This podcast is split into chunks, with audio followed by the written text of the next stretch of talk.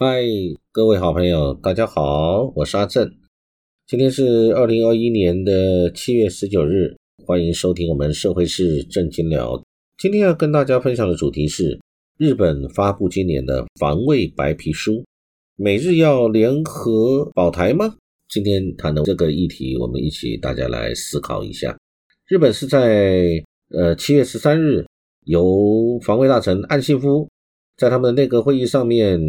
有发布这个防卫白皮书，今年的首度要指出台湾的局势对日本的安全保障以及国际社会的稳定相当的重要。那所以呢，我们就来看这个是不是就要对台湾有任何的好处、帮助还是坏处？我们看看是好是坏，思索一下。日本这个白皮书其实它有几个背景，我们大家可以把它。加诸在整个思考过程里面，我们一起来思考。因为中国大陆，它在今年二月，它实施了一个海警法。日本对这个事情，它危机感很深，因为呢，他担心中共你这个海警法是在东海，跟日日本很近的，跟钓鱼台的海域一直是一个争议的地方。呃，是不是会侵犯钓鱼台或者他们在东海上面的权益，造成日本的损害？那这是一个触发点，因为中共在二月你就实施海警法。国际政治现实就如同我们之前所说的，你做一件事情，人家必定会有回应，不回应就是示弱了，不回应就是认同你的做法了。如果只有口头上的回应，那个力量是不够的。所以你做一件事，我必须要做另外一件事情，弦外之音，让你自己去感受我为什么要做这个事。你为什么要做这个事？你做了那个事情以后，我就会用什么事情去回应你，让你知道我的反应是什么。我们再去看一个背景，在今年四月份的时候，日本首相菅义伟他在韩国之前，他先到美国，也是美国总统拜登就职以后第一位接见的外国的领导人。他们在华府一起发表的联合声明里面，特别公开的去强调。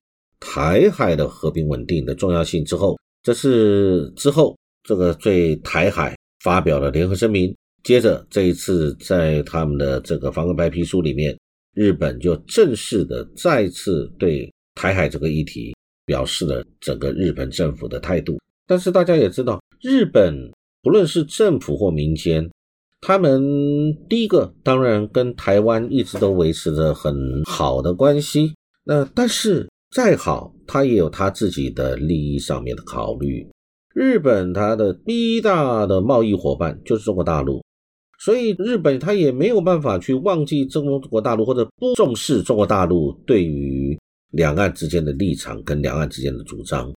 那但是呢，因为日本他自己在这个国际政治当中跟经济上面，他跟美国是走得很近的，他也很担心在。政治跟军事上面，他要依靠美国的这一个重要因素，他必须去思考。如果他不依靠美国的话，那他有他自己非常大的顾虑。那旁边又是这么强大的一个中国大陆的对手，就在他的旁边，旁边还有一个北朝鲜，所以然后再来日本又跟中国大陆有很深的贸易关系，是第一大贸易伙伴就中国大陆，所以他在经济上面他是没有办法去忽视大陆的。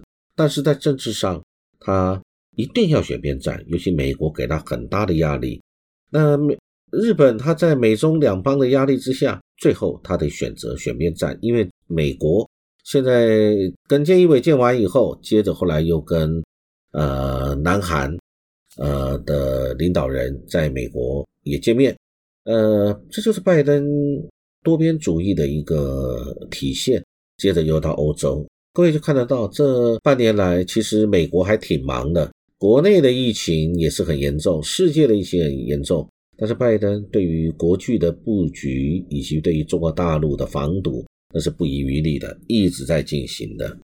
所以日本他在这一次的白皮书里面呢，这个防卫大臣岸信夫他就特别提到，中国的军事力量快速提升，台海两岸的军事态势一直是朝中国有利的方向去倾斜。我国必须客观分析中国反对美国明确支持台湾的状况，对台海的局势需慎重的持续关注。所以他很清楚的表达日本政府官方的他的立场，但并无什么论到保台或者是抗中，他也没有讲说要保护台湾或者要跟中国大陆对抗，只是说他必须客观的分析，呃，现在的台海的局势以及中国的力量的提升等等。那其实日本的副首相麻生太郎他在之前也是七月份，他在东京也公开的去回应表示，中国如果侵略台湾，日本将对此事视为存立危机事态，也就是对国家有有这个危急存亡的一种紧急情势。所以呢，这个对跟新版的防卫牌皮书对台和平的重视，认为有可能是。日本是有这个有相关的学者认为，日本有可能是根据《美日安保条约》跟二零一五年的安全保障法制新增的规定，让日本的自卫队行使集体自卫权，跟美国共同出兵。如果台海有事的话，那这个只是某些人的想法，我我们要这样去看。但我相信各位都有头脑可以思考。日本不论是他们谈这个防卫大臣岸信夫去谈他的防卫白皮书里面提到的台海局势很重要，或者是日本的副首相麻生太郎他表示的这个是很危急的事情。那不论如何，如果被问到，那如果台海有事，真正的战事不是言语上的挑衅或者是一种威吓动作，是真正发生战事的时候，美国。跟日本他们的态度是什么呢？其实这个布林肯在接受专访的时候就已经承认过了。他说被问到美国是否会在中国大陆万一有侵略台湾的时候，他做出任何军事的回应的时候，布林肯他说他不愿意回答假设性的问题。日本呢？日本其实就是一直以美国马首是瞻。他其实他们在发言都有他自己的个人或者党派。或者是呃相关的，他在政治上面的一个发言的一个动机跟立场。呃，日本他们也要选举，继续之后要争夺总理的大位，或者他们在选举过程当中，他一定要得到美国的支持，或者按照美国的政策去做他选举的规划，他的政见的规划，就跟我们台湾一样啊。我们台湾的很多总统候选人在选举的时候，也要到美国去。表态好像书成表态得到美国的默许一样的概念，所以呢，你说他们会不会这个美日同盟？如果在真正发生战事的时候，对台湾他们会做什么事？其实我们都不要预期，我个人认为是很很悲观的。我们要靠我们自己。美日同盟，如果中共是以武力侵犯钓鱼台，这个已经牵涉到日本的主权了。那基于他们的美日同盟，那一定会开战。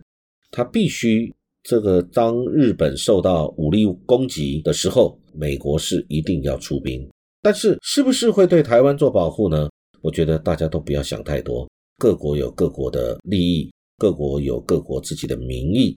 会不会对其他的国家，在他们眼中，台湾不就是另外国家吗？在美国的眼中，台湾不就是？